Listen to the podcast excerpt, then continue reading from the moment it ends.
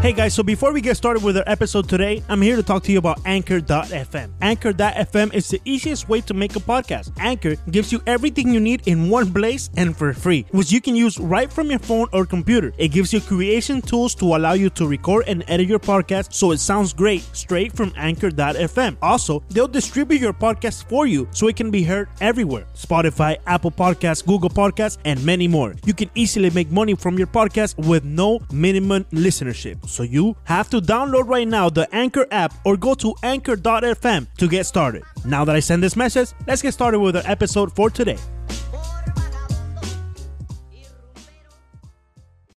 This is the Five Reasons Sports Network, Miami Sports on Demand. We now have 15 podcasts in the network covering every professional sports team in South Florida and much more, all absolutely free.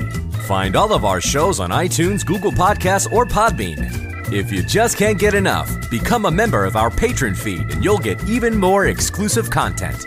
Here's a sneak peek of what you'll hear on the upcoming episode of our newest show, The Chamber Podcast. We're now joined by Dr. Peter Marciante. There's a local sports team down here hampered by injuries right now. If a team is ravaged by injuries, how much do you put of, of that into the training staff and the physical therapist? Unfortunately, I put a lot on it. Now, what they've done is they've, they've blocked out all external doctors to have total control, and I'm not sure it's working that well. But there needs to be a little bit more freedom, and guys need to be also take charge in, in their own health care. They can't just go to a team who's trying to manage 100 players. If you're interested in advertising your business on any of our podcasts, reach out to us at number 5 Reasons Sports on Twitter. To stay up to date with all of our shows, enter 5 Reasons in your search bar and then hit subscribe. Bien, bienvenidos a un nuevo capítulo de Cinco Razones Podcast. Conmigo, como siempre, los populares, inigualables, Leandro Soto y Alejandro Villegas, recordándoles siempre nuestras redes sociales rápidamente, porque esta es la parte más aburrida del podcast. Arroba Ricardo de Montes, arroba Soto Leandro guion bajo, arroba Alejandro VG32. La del network de Five Reasons Sports es arroba Five Reasons Sports. Ese 5, ese 5 es en número. Y la de nuestra cuenta, la de nuestro podcast, es arroba 5 razones POD. Y yo arranco este podcast con una pregunta bien interesante. ¿De qué vamos a hablar? ¿De qué vamos a hablar, Villegas? Habla, cuéntame, cuéntame, ¿de qué quieres hablar, Villegas Alejandro? Hoy vamos a hablar de varios temitas, pero vamos a empezar con la gran cantidad de agentes libres que no han firmado en grandes ligas, y no solo la gran cantidad, sino los nombres que todavía no han firmado. Temita. El favorito de Leandro Soto, Bryce Harper, Imagínate. tú. Manny Machado, Ya esto es una ridícula que no estén firmados. Kimbrell, que Es-. Estoy sumamente aburrido ya de, de- de Machado y de, y de- de- Harper y, y- y de Está todo. aburrido. No hablamos entonces, pues, porque el, el niño está aburrido. No hablemos. hablamos. Sí, sí. No, no, a Leandro no, le no, aburre todo. No hablemos, ¿Qué es no hablemos, no hablemos, no hablemos. Ok, silencio, pues. A mí, a mí lo que me preocupa de todo esto ¿Qué te es preocupa, que se está, se está volviendo una costumbre. Ya vimos el año pasado que incluso eh, hablaron de la posibilidad de abrir un sprint training a paralelo y que siguieran practicando ahí los que no habían firmado. Este año está peor porque hay mucha más gente esperando a que se definan estos casos, Craig Kimbrell, eh, Harper, Machado y el resto de los agentes libres para poder firmar Claro, el problema son los que vienen debajo. Es decir, porque. Machado y Harper van a firmar, pero entonces los Carlos González, los Gerardo Parra, los Marvin González, es decir, todos los que quedan todavía por firmar, ¿dónde van a estar ellos? ¿Qué piensa Leandro? ¿Qué debe, debe haber, qué deben hacer? ¿Hay que cambiar algo? No, ¿Es culpa Leandro de los peloteros? ¿Es culpa de los equipos? Los equipos quieren mandar un mensaje, no le van a dar tantos años a la gente, no van a pagar tanto dinero. Tú sabes ¿En que yo, tengo varias eh, hipótesis Oh, sobre, sobre este caso, Villegas. Primero A que ver. todo, y empezando de la base que los equipos yo creo que se, se están basando más en el general manager que menos gaste y que gane sin gastar tanto a el general manager que gasta, gasta como veíamos antes y ganaba. Yo creo que más mérito se lleva ahora el que menos gasta y gana que el que más gana y gasta. Ese por los una tacaños, parte. pues, los, los gerentes generales tacaños. Los lo que tú Ricardo Montes de Oca, los Ricardo Es Montes de exacto. Eh, O los- sea, los entonces ellos- Atléticos de Oakland. Ellos en Exacto. vez de ir a, a Publix van a Uncle Bucks. ¿Eso es lo que tú quieres decir? Eh, van a Uncle Box, correcto. Y, correcto, y Villegas me menciona, donde Villegas me menciona, vencidos. sí, la tienda esa de, de los, de los productos Correcto. vencidos que Ricardo por eso siempre anda Exacto. con dolor de estómago y todas esas cosas. Eh, Exactamente. eh, Villegas me menciona como los Oakland Athletics, similar a los Oakland Athletics, porque los Atléticos se caracterizan por ir a firmar peloteros, pero peloteros que vayan a rendir. Eh, pero ¿sabes por qué se caracterizan los Atléticos de Oakland principalmente? Moneyball. Por no ganar títulos. Por no ganar títulos. Sí, eso es que se caracterizan los Atléticos. Dame títulos, dame títulos. Por eso no lo comparo en su totalidad con los Atléticos, porque equipos como los Kansas City Royals, que le encantan a Alejandro Villegas, eh, han ganado con el talento que ellos mismos han crecido. Y ahí llego al segundo punto, Villegas. Los equipos no solamente se están caracterizando por el que menos gaste y gane, sino también por crear sus propios talentos, por traer su, su propia eh, granja hacia las grandes ligas y que esos talentos que llevan tanto tiempo jugando gane en cierto momento en las grandes ligas. Mantenerlos en, su... un, momento, un momento, un momento, por favor. Mantenerlos, eh, mantenerlos bajo el control de seis años quizás como lo vimos ahorita en el, en el caso de, de, Merrifield, de los Royals, comprarle tantos cuatro o cinco años de, arbitraje y te, estás ganando un pelotero de alto calibre por menos dinero. Yo creo que se están poniendo más creativos en el momento de firmar un pelotero. Adelante, Villegas. Oh. Ok, el último equipo que ganó así, con un equipo barato, entre comillas, fue Kansas City, porque si te fijas, Después de eso vino, vinieron los cachorros de Chicago que gastaron un dineral. Sí, sí, sí. Eh, sí, pero, pero también trajeron sus los astros de Houston que tenían un par de peloteros que habían crecido en, el, en los sistemas de granja, pero al final terminaron trayendo. Pero fíjate, antes los gigantes, antes los gigantes no, no son tacaños, los gigantes tenían su plática. Pero fíjense, la, fíjense más alta, pero era alta. Fíjense que acaba de mencionar Villegas, eh, eh, Ricardo acaba de mencionar a los gigantes y también Villegas mencionaste a, qué equipo, a los Cubs, a los Cubs. Esos sí gastaron en su momento, pero tienen bastantes jugadores eh, que salieron de sus granjas. Buster Posey con los gigantes, eh, y Chris Bryan con los Chicago Cubs, el Chicago Schwarber, el mismo Wilson Contreras. Es decir, en su momento sí pusieron la pulpa, pero tenían su talento de la granja. Sí, pero fíjate, la rotación de los Cubs, por ejemplo, era punta de dinero. John Lester, eh, John Lackey, no me acuerdo. Arrieta, Arrieta, Arrieta, Arrieta, sí. Eran puros. ¿Y Hayward atrás en los jardines? Hayward atrás, dime algo. Jason Hayward era el más pagado y el que menos bateaba. Es correcto. Pero sin, sin su talento de casa, sin Chris Bryan, sin Wilson Contreras, sin Javi Baez, quizás no llegaban hasta, hasta donde llegaron en ese momento, ¿no? Pero es que tiene que ser una mezcla, tiene que ser una mezcla. No te puedes basar solamente en agentes libres ni tampoco basarte solamente en las grandes. Hay que tener un balance, pero yo creo que los equipos ya no están dispuestos a pagar tanto dinero por ese balance. Eh, eh, se están dejando llevar más por el, talento de ellos mismos.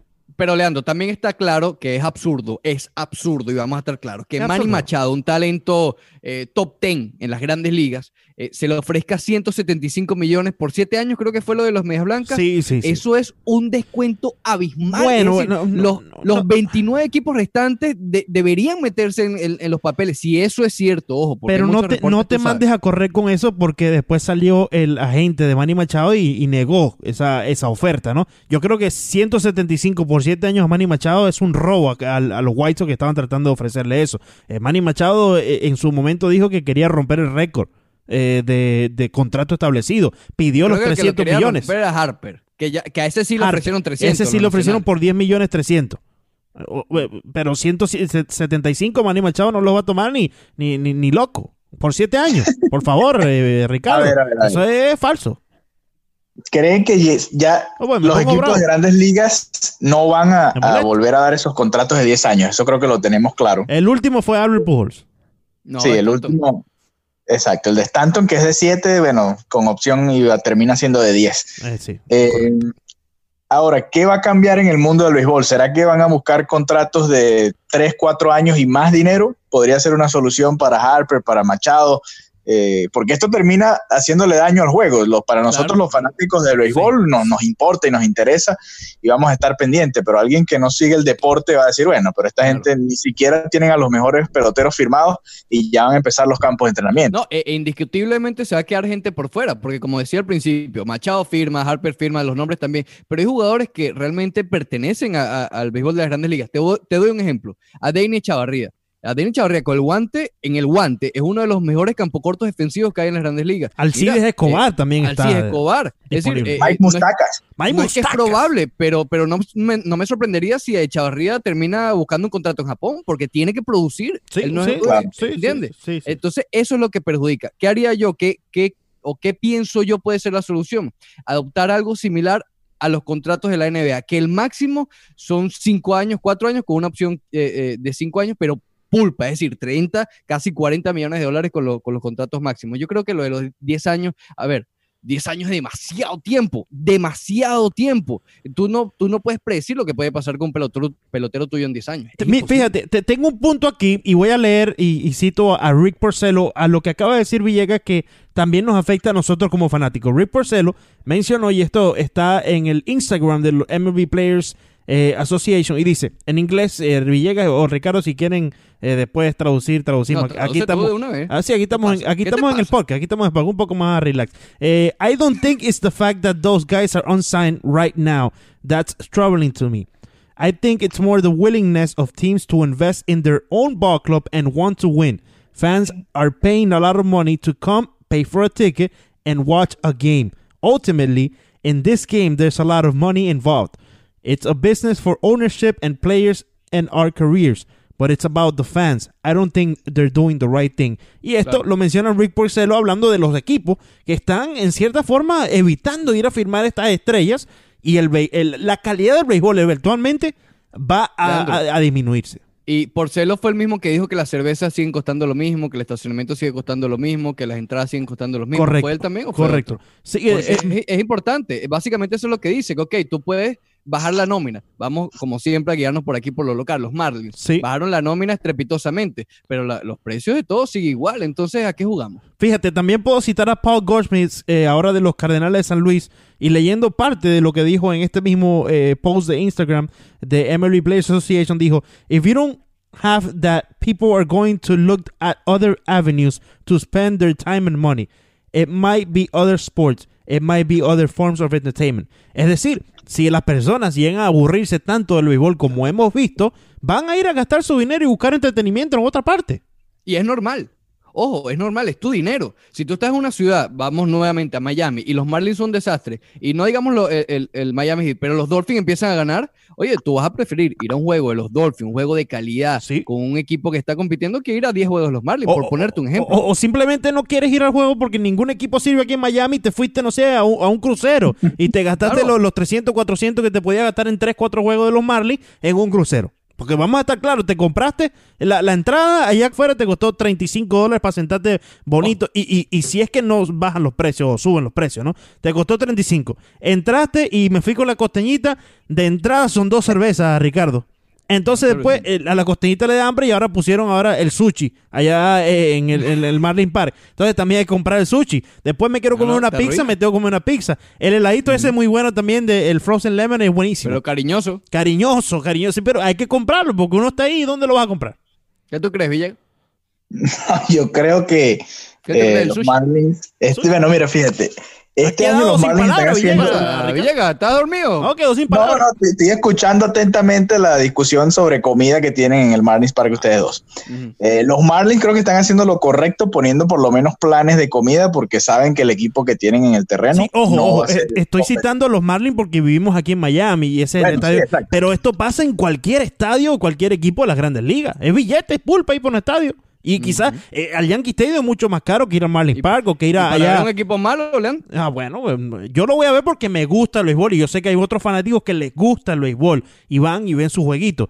Pero la realidad es que es caro y entonces nosotros queremos ir, pagar el precio. Sí, pero tú no vas a llenar, tú no vas a llenar, un estadio de 25 o 30 mil personas que son Con novatos. extremadamente fanáticos del béisbol. Vamos a estar claros, eso no pasa. No, no, no pasa, no pasa. Por eso yo te digo, yo quiero ir a ver la mejor calidad de béisbol y esa calidad solo te la pueden dar los mejores peloteros que en estos momentos se encuentran de agentes libres.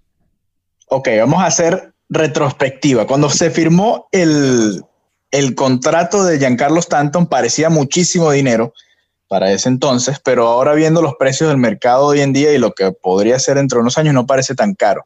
¿Cómo lo veo yo? Yo creo que los dueños de los equipos están tratando de bajar un poco ese mercado, forzando la barra hasta donde más pueden para tratar de que no se siga inflando ese precio de todos los peloteros, porque hoy eh, Harper pide 400, pero un, una superestrella a lo Mike Trout dentro de 10 años irá a pedir mil millones de dólares. Entonces va a llegar un punto en el que, a ver, un pelotero va a valer más que una franquicia.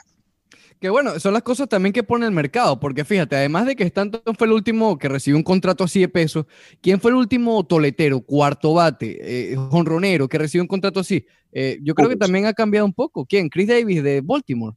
O sea, no fue tanto como el de Stanton, pero sí fue plata. Yo creo que también se están enfocando ahora mucho más en los lanzadores, creo yo, no sé. Sí, y están dejando de lado también a los cerradores, porque ya, ya entendieron que un cualquier pitcher bueno, decente, te puede sacar el, el noveno inning. Entonces, Y- Craig Kimbrell viene a pedir 5, 6 años, 7 años de contrato y obviamente no se lo van a dar. Y fue hace apenas dos años que estaba la puja entre Jansen y Chapman, ¿te acuerdas? Que le estaban, una pulpa importante le estaban ofreciendo ellos dos, dos cerrados. Bueno, Miami estuvo incluso ahí a punto de firmar Sí, a los dos Jansen. le dijeron que no. Los dos le dijeron que no, es correcto. Exacto. Bueno, hay que, habrá que esperar a ver. Y por ahí está JT Realmuto, que Oh. ahora suena para Cincinnati. JT Realmuto. Eh, JT bueno, vamos a Mira, ver lo- qué lo cierto es que-. Lo cierto es que en esta semana, eh, cuando estamos grabando este podcast, hoy es lunes, son las 5 y 49 de la tarde. Tengo miedo, que en Ricardo. unos 15 minutos, en unos 15 minutos se termina el cambio. Tengo miedo. Pero para tratar de, de- de jugar a- al Walter Mercado del Béisbol, Oh. entre nosotros, que es, un- es un segmento bastante llamativo y bastante pedido por, no- por la gente de la 990 de Lo pide, por la gente, la, gente aquí. lo, la gente lo pide, lo, lo Lo aclama. quiero traer aquí. Lo aclama. Leandro Soto, por favor, retírate y deja entrar a- al Walter del béisbol. Deja no que te podemos, no podemos decir exacto, no podemos decir el nombre completo por cuestiones de trademark. Walter del béisbol. ¿Dónde va a firmar? Déjame, déjame. Está- espérate, está, to- está entrando Walter. vete. eh, Espera, está tocando Walter. deja- se Ya fue Leandro. ¿Cómo están, amigos? Eh, Walter Mercado Muy aquí con ustedes. Eh, Walter, Walter, Walter. ¿qué ves? Walter. ¿Qué- No, qué- no, ¿Cuál no es tu visión? Sí, ¿En sí. ¿Dónde va a firmar o dónde va a ser cambiado el popular JT Real Mutuo? Primero, ¿Dónde, por primero que todo, no es Walter Mercado, sino Walter Supermercado. Eh, Oh, eso está Ah, bueno, vale. está bueno, está bueno, muy bueno. Walter Supermercado. Se ríe igualito a Leandro. Wa- wa- Walter Supermercado. Aquí, eh, eh, Ricardo, Alejandro, ¿cuál era la pregunta? JT Realmuto. Ah, bueno, pero Ah, entonces, JT Realmuto. JT, ¿a dónde va JT? JT y nuestro Realba. Eh, ya está entrando la idea, está entrando la idea. cuidado, cuidado. Ah, estoy, estoy bastante nublado. En estos momentos no puedo decirte, eh, Ricardo, Alejandro, una opción para. eh, se fue, se fue Walter. Dice que no tiene, no tiene, no tiene en estos momentos destino. Pero suena bastante los Dodgers de Los Ángeles, Ricardo y Alejandro. Eh, suena ¿quién está bastante. esto? aquí ya entró Leandro. Ya entró Leandro. Leandro. Sí, Lea- Leandro ya entró. Ya, ya, ok. sí, ya, ya estoy aquí, ya estoy aquí. Suena bastante Mira, los Leandro, Dodgers, te suena voy a bastante dar los cuatro Reds. opciones. Las cuatro opciones que da nuestro compañero Craig Mish. Craig Mish pone Bravos de Atlanta, Padres de San Diego, Dodgers de Los Ángeles o Rojos de Cincinnati. Mm. Es que- supuestamente los rojos están haciendo un pujo importante por JT Remonto en las últimas Sí. horas. Yo creo que está entre los Dodgers y los rojos, ¿no? No hemos- tenemos tiempo sin escuchar algo de los Bravos. Al principio eran como los favoritos, pero últimamente, eh, a ver, Craig Mish sigue reportando que están ahí todavía en la pelea, pero honestamente en los últimos reportes no se han escuchado mucho los Bravos Atlanta. Yo creo, yo veo, el- yo veo los padres y digo, bueno, si este equipo quiere ser competitivo en un año, en un par de años, tener a JT Realmuto sería importante también ahí, ¿no? Porque Sí. con todo ese, ese gran cantidad de prospectos que vienen subiendo, Realmuto sería el líder de ese grupo, ¿no? Junto a Hosmer. Sí, fíjate, yo veo. eh, Y cuidado con Machado. Sí, sí. mi- mi- Fíjate en esto, Viega. la- los dos escenarios. Tú dices los padres de San Diego porque es un equipo que ya tiene que empezar a ser competitivo, tienen figuras jóvenes. eh, teniendo a JT Realmuto les agrega posibilidad de, de quizás hasta de clasificar.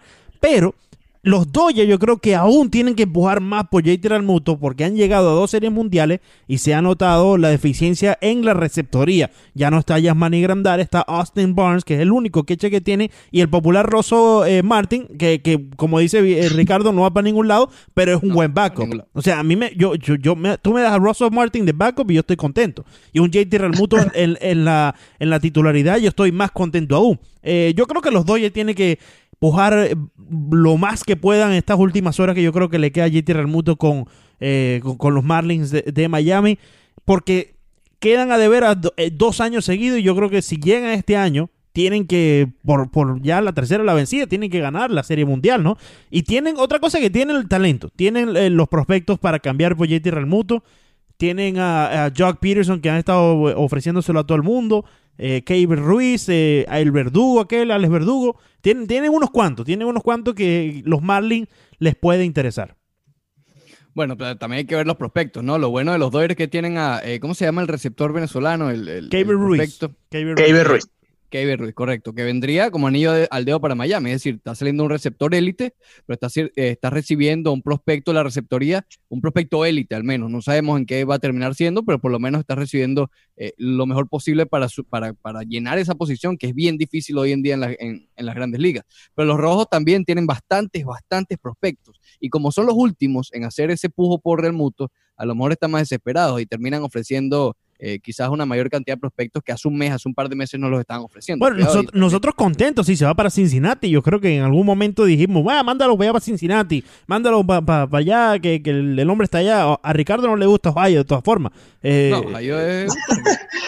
¿Saben qué creo yo? Yo creo que Real Muto se queda con los Marlins No, y lo escúchame, cambian en eh, julio. Leandro. No, no, es que no sé Leandro, qué ¿qué hacer con este muchacho, Ricardo. Bueno, si bien, Se si bien- queda con los Marlins de Miami y lo cambian en julio a algún equipito de esos desesperados. Escucha para eso. Eh, Ricardo, ya que hablamos y Alejandro de eh, Manny Machado al principio de esta conversación eh, innecesaria, esta conversación no que, tenemos que ir, que no Ya tiene rumbo, no, no tiene, no tiene Ya fin. el tiempo porque apremia, podemos, podemos hablar aquí eh, 10 No quiero horas hablar. más si quiere, pero No. no. Eh, también entonces debo preguntarle yo a ustedes, No, no. ¿dónde va a terminar Bryce Harper y Manny Machado? Ya hablamos de Machado, Leandro. Bueno, sí, pero ya dígame concretamente, ¿dónde termina Manny Machado? En, en- Rápidamente. ¿En los Philadelphia Phillies Media o...? Blanca de Chicago, escucha, lo estoy diciendo. Media, eh, Media Blanca de Chicago se queda con Manny Machado Ok. y Bryce Harper se queda en Oh. los Nacionales de Washington. Ok, Ok, yo creo que Bryce Harper termina con los Phillies y Manny Machado va a los Yankees. Ahora los Yankees. ¿Pero qué, qué es esto, ¿Qué- Leandro? qué- ¿Qué este está ¿Los? Yankees? Bueno. Nos vamos. Eh, yo, yo digo que Manny Machado se va con los White Sox y Bryce Harper se va con los Philadelphia Phillies, eh, los Yankees de Nueva York. ¿Qué está hablando este Machado con los Yankees, Ricardo?